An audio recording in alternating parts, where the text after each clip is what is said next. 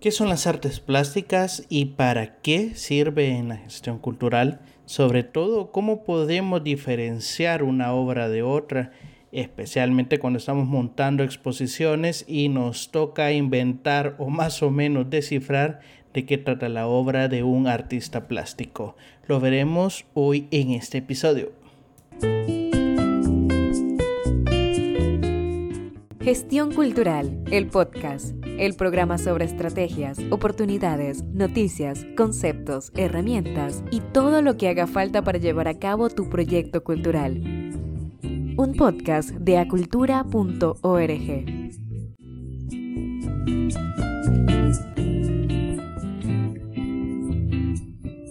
¿Qué tal camaradas de la cultura? Les doy la bienvenida a Gestión Cultural, el podcast.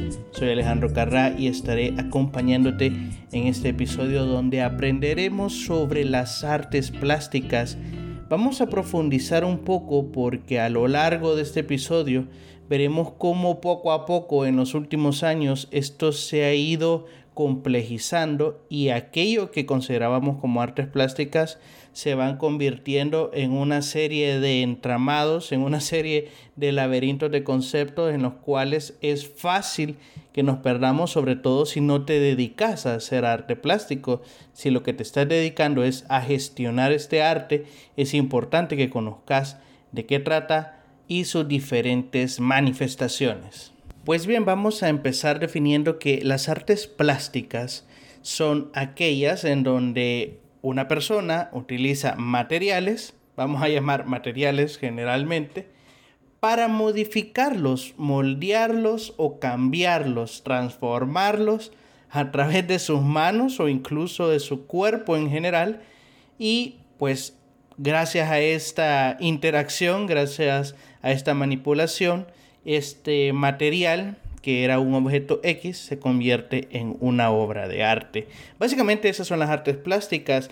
Tú tomas un objeto, tú tomas un material que puede ser común o no, lo transformas a través de la manipulación de este, ¿no? Requerís habilidades, requerís conocimiento, requerís una cierta técnica para, para que cuando manipulas este objeto se convierta precisamente en un objeto de valor, en un objeto de arte. Esto creo yo que es la forma más mítica y más clásica que diría Carlos Marx sobre el valor de un trabajo. Es decir, agarras un objeto que no tiene un valor precisamente eh, suntuoso y con la manipulación de un artista, este objeto puede llegar a convertirse en un objeto de millones de dólares, literal. Creo que cuando vayamos más adelante y veamos algunos ejemplos de técnicas y el concepto de las artes plásticas, vamos a ir cayendo en cuenta de realmente este concepto y cómo podemos identificar los tipos de artes plásticos. Pero algo muy interesante que ha pasado en los últimos tiempos es que las artes plásticas se han inmiscuido de un concepto llamado artes visuales porque cada vez que se fue avanzando en este concepto, que bueno, las artes plásticas como concepción, ¿no? Viene del siglo XIX, básicamente siempre ha existido, ¿no? Ha existido la cerámica, ha existido el dibujo, ha existido la pintura, ha existido la escultura, etcétera pero la concepción académica, digamos, de lo que conocemos ahora como artes plásticas eh, ha venido desarrollándose desde el siglo XIX y decir, bueno, todo esto, ¿verdad? Lo vamos a estudiar y vamos a crear una estructura para que todos tengamos la misma línea de qué son las artes plásticas.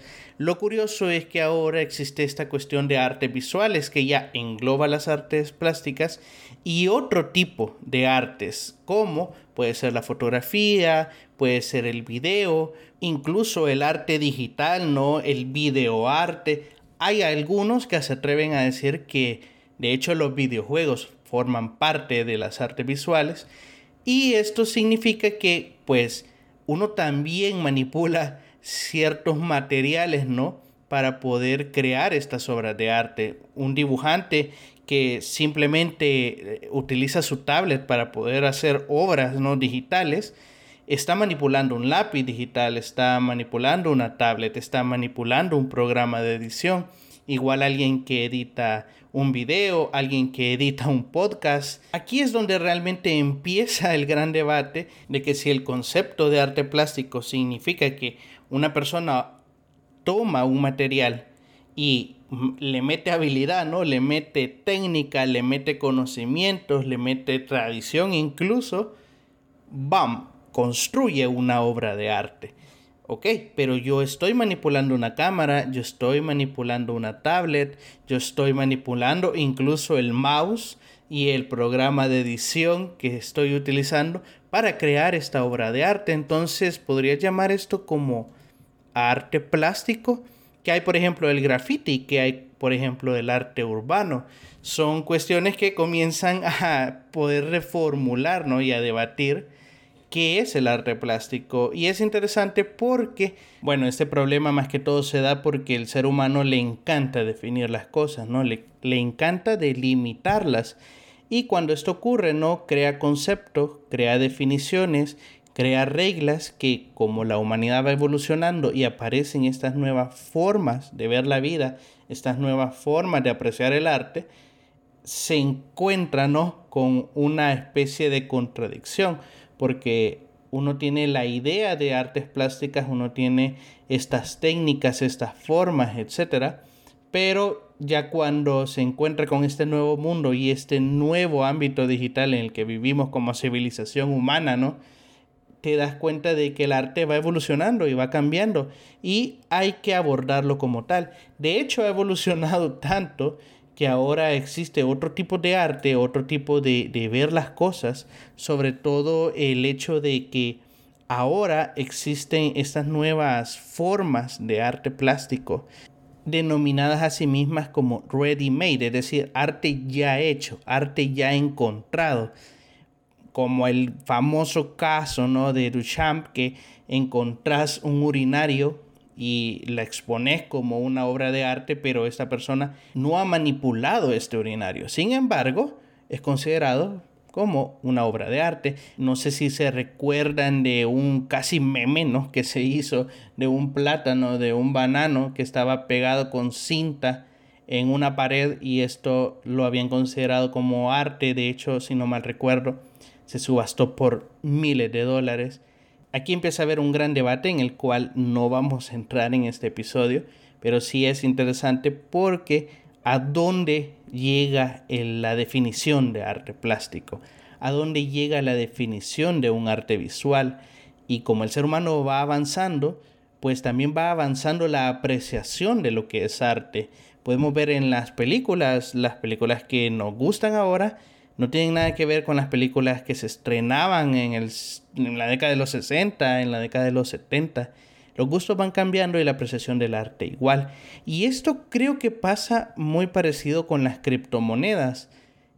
El valor de una criptomoneda la da las personas que confían en el valor de esta criptomoneda, ¿no?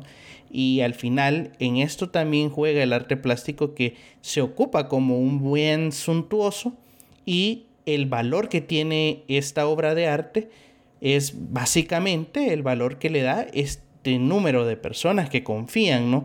en que esta obra es de calidad, en que esta obra tiene la firma del autor, en que esta obra se diseñó de tal forma, usa tal técnica, es única, etcétera, ¿no?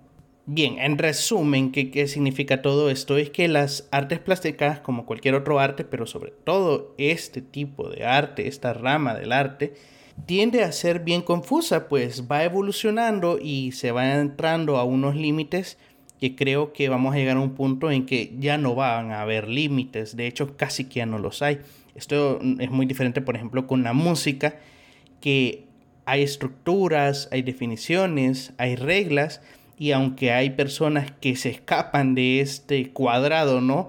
Donde hemos puesto la música, pues siempre sabemos que tiene que ver con la cuestión sonora, que existe armonía, que existe ritmo, que existe melodía, etc. Muy diferente con el caso de las artes plásticas que ahora incluso le podemos llamar también artes visuales. Ahora bien, vamos a aprendernos sobre las disciplinas de las artes plásticas que parece un embrollo, parece algo súper aburrido, pero que cuando vas descifrando, cuando vas experimentando, pero sobre todo cuando vas apreciando las artes plásticas, lo puedes definir fácilmente.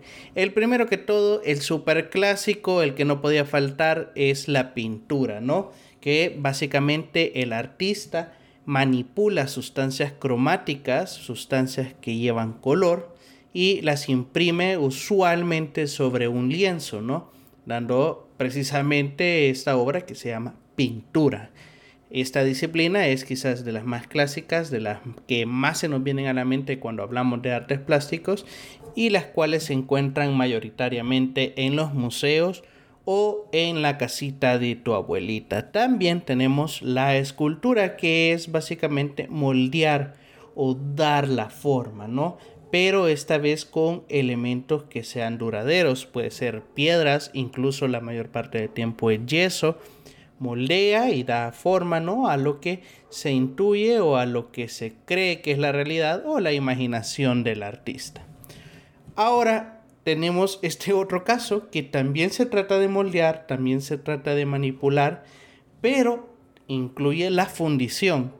¿De qué hablamos? De la orfebrería, que es básicamente el arte de manejar los metales, que puede ser el oro, la plata, el cobre. Es básicamente lo que algunas personas llaman joyeros, ¿no? Que tú vas a la joyería y encuentras un orfebre, que es el que ha manipulado estos objetos, que son piezas de arte básicamente. Luego encontramos el dibujo, que son trazos. Eh, pueden ser hechos con lápiz, con carboncillo o con cualquier instrumento que deje una marca y que usualmente es sobre papel. ¿Cuál es la diferencia con la pintura? Pues bien, hay diferencias muy específicas, pero creo que no es el objetivo de este episodio, pero sí podemos así de manera general decir que la pintura emplea ¿no? sustancias cromáticas o sustancias de color y el dibujo emplea trazos, que usualmente es un lápiz, un carboncillo sobre papel. Luego está el grabado, que es la impresión ¿no? de gestos, pueden ser letras en materiales duraderos, que usualmente es un metal, ¿no? Pero podrían ser piedras, podría ser cemento, etcétera. Tenemos además la cerámica, que es también otro de los artes plásticos con mayor reconocimiento, creo, en el mundo, que es básicamente el arte de moldear ¿no? una masa y luego secarla, ya puede ser naturalmente a través del sol ¿no? o a través de un horno. Al tener esta masa ya endurecida, se le puede dar color o se puede no decorar de alguna forma que el artista considere que le va a agregar valor. Eso es básicamente la cerámica. Ahora bien, aquí entramos en un terreno un poco pantanoso porque nos encontramos con la oveja negra de la familia porque es bastante discriminada por muchos expertos, por muchos académicos, por muchos artistas, pero que si tenemos que incluirla en algún lado, pues la mejor forma de incluirlo sería aquí en las artes plásticas. Y es la artesanía, ¿no? Que es la producción de objetos de uso cotidiano, ¿no? Pero que lleva una técnica artística, una técnica, un conocimiento que pues tiene una carga cultural, vamos a decir. Aquí vamos a entrar en un gran debate, pues hay muchos artistas que consideran que la artesanía no es parte del arte aquí podemos entrar en un debate que creo que podríamos estar años, porque de hecho la humanidad creo que ha estado años en ese debate, pero es importante reconocer que hay artesanos que verdaderamente fabrican arte, ¿no? A través de lo que llamamos artesanías. A las artesanías incluso también se le tiende a llamar artes aplicadas o artes utilitarias o incluso artes menores y que realmente está en ese debate, ¿no? Las artes aplicadas, que son estos utensilios que tienen una carga cultural, una carga artística. ¿Por qué el debate? Bueno, para nada más dar como un gustito, eh, podríamos llamar arte, artesanía, a una fabricación de botellas en masa o la fabricación de llaveros en metal, qué sé yo, pero alguien me puede decir, no, es que cómo vas a confundir la fabricación de llaveros en masa, ¿no? Con la artesanía o peor aún con el arte. Sí, pero si estos llaveros son fabricados con barro, si estos llaveros son dibujados a mano, si estos llaveros han tenido que ser manipulados por un artesano con saberes ancestrales, ¿podríamos considerarlo arte? ¿Podríamos considerarlo artesanía? Este es básicamente el debate, ¿no? Y podríamos dedicar un episodio del podcast a poder discutirlo y a que también ustedes puedan participar en él.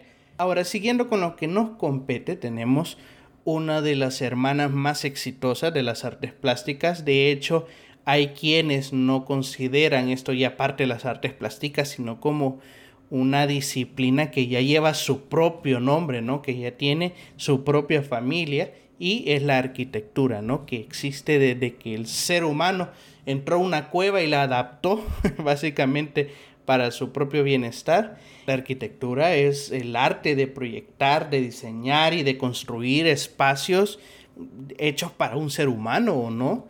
Y que sin duda pues tiene que ver con la manipulación de sustancias, de materiales para poder construir, ¿no? Para poder crear algo que va a pasar de mero cemento a una casa, ¿no? Creo que desde que empieza el diseño de un plano, ¿no? Hasta que se termina de poner el último ladrillo, la arquitectura es toda una cuestión de arte, ¿no? Entonces, entra en las artes plásticas, algunos consideran que sí, otros consideran que ya evolucionó de una forma en que ya no se encuentra aquí. Incluso eh, también hay personas que consideran el diseño gráfico, el diseño de interiores, el diseño de exteriores como parte de las artes plásticas. Aquí volvemos al debate, ¿no? Y como les decía al principio, eh, la definición se va haciendo más compleja porque el ser humano va avanzando y va incluyendo, ¿no? Estas concepciones de artes en cuestiones que antes no se consideraban parte del arte. Pero así es el ser humano, ¿no? Le encanta definir, le encanta delimitar. No obstante, hay uno que se ha entrado a la familia, pero con derecho de piso, ¿no? Y que cada vez está más fuerte, sobre todo en Latinoamérica, el muralismo, que es aplicar ciertas técnicas sobre un muro, sobre una pared. Puede ser aplicar pintura, aplicar dibujo, grabado. De hecho, alguien que se ha infiltrado en la familia a través del muralismo es el graffiti, ¿no? Muchísimos puritanos van a decir que el graffiti no es parte de las artes plásticas, algunos van a considerar que de hecho no es arte, pero hay otras personas que consideran que el graffiti sí es parte de las artes plásticas, porque si te vas a la definición, que se trata de manipular sustancias, de manipular objetos para convertirlos en objetos de valor, pues me vas a decir tú que no va a ser que un grafitero va a manipular un spray, ¿no? Lo va a aplicar sobre un muro y le va a dar otro valor, otra concepción, otra forma de ver precisamente esa pared. Pues bien, como te habrás dado cuenta, no solo hay muchísimas disciplinas, sino que los límites los pone el ser humano y sobre todo los académicos.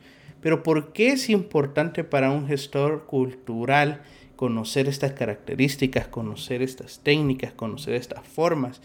Porque cuando tú vas a exponer una galería, cuando tú vas a gestionar los fondos para un artista, cuando tú vas a promocionar a un artista plástico y no conoces básicamente de qué está hablando este propio artista, obviamente no vas a poderlo dar a conocer de la mejor forma. Un gestor cultural no necesariamente tiene que conocer de historia del arte, ni tiene que conocer al dedillo cada una de las especificaciones de las disciplinas de las artes plásticas. ¿Por qué? Porque estas van cambiando, estas se van transformando y lo que ahora se considera como artes plástico ahora ya no, y lo que no se consideraba como artes plástico ahora sí lo es lo importante es que puedas analizar, que puedas disfrutar, que puedas admirar el arte plástico y puedas preguntarte con qué técnica se utilizó, con qué disciplina está asociado, qué materiales se utilizaron, cómo ha sido agrupado en una galería, etc. Si no, después tenés casos en los cuales montas una exposición y mezclas obras que son de cerámica con escultura, mezclas la orfebrería con el grabado, mezclas la pintura con el dibujo Cada una de estas disciplinas merece su lugar y merece su respeto, ¿no? Y es importante que el gestor cultural aprenda de esto para poderle explicar a la población, para poderle explicar al público de qué trata el arte plástico y cómo podés apreciarlo mejor, que ese es el fin, ¿no? Si vos vas a llevar el arte plástico a la gente, el punto principal es que la gente sepa qué está apreciando, sepa por qué eso es arte y sepa las razones por las que ese artista llevó a manipular y a crear ese objeto. Pues bien, este ha sido el episodio de hoy. Creo que es importante que podamos tener una pequeña introducción a cada una de las ramas del arte, no como una cuestión de que la cultura solo se enfoca en el arte, sino que es importante que la gestión cultural sepa, ¿no?, acerca de qué está promocionando y cómo lo puede promocionar mejor. Me gustaría que participaras de este debate acerca de las artes plásticas. ¿Qué crees? ¿Crees que la artesanía debería ser parte de las artes plásticas o que ya lo es? ¿Que el graffiti es parte de las artes plásticas o básicamente han creado su propia rama? ¿O simple y sencillamente no son parte del arte? ¿Qué piensas? ¿Qué opinas? Me encantaría saber tu opinión y sobre todo que participes de este debate. Si quieres conocer más sobre la gestión cultural, puedes ir a acultura.org a Cultura con K o seguirnos en nuestras redes sociales, que bueno, la principal por ahorita es Instagram, y conocer más acerca de todo lo que hacemos y sobre todo aprender de este mundo que tanto amamos y que tanto disfrutamos, la gestión cultural. Espero nos podamos escuchar la próxima semana. Chao.